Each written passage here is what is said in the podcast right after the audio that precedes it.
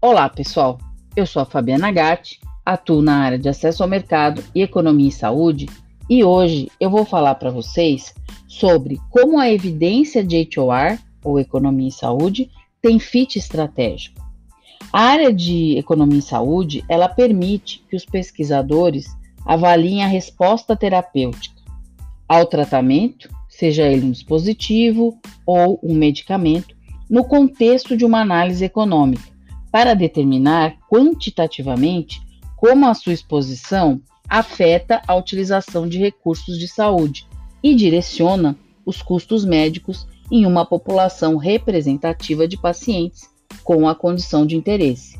Embora os estudos de economia e saúde possam ter uma natureza prospectiva ou retrospectiva, o desenho preciso do estudo é fundamental, uma vez que os resultados podem variar amplamente em função da abordagem do estudo e dos métodos analíticos selecionados.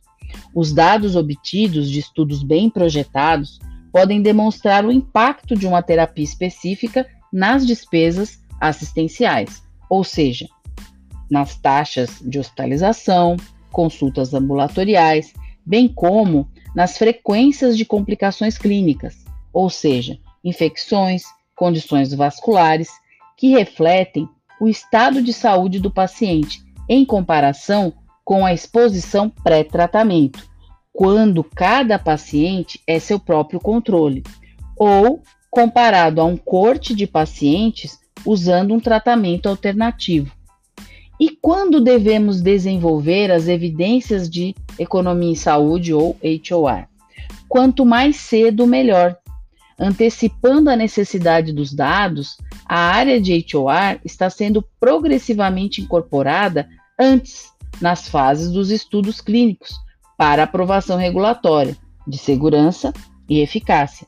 Esses dados podem ajudar a alinhar ainda mais as estratégias de evidências regulatórias e clínicas da empresa, com a estratégia de reembolso pelo valor do produto, cobertura e acesso ao mercado.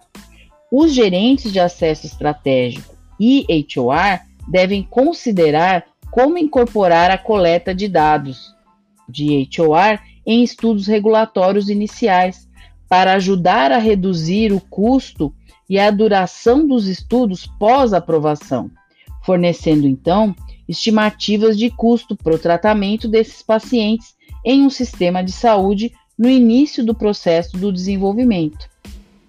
Os fatores a serem considerados no protocolo de pesquisa incluem o tipo, a duração dos serviços de saúde necessários, os testes diagnósticos, as intervenções farmacológicas, de dosagem, etc.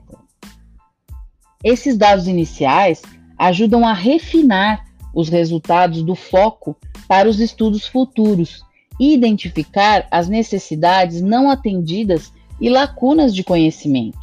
Esses dados também podem ser persuasivos para os pagadores e outros provedores que tomarão a decisão final sobre a adoção de novas tecnologias.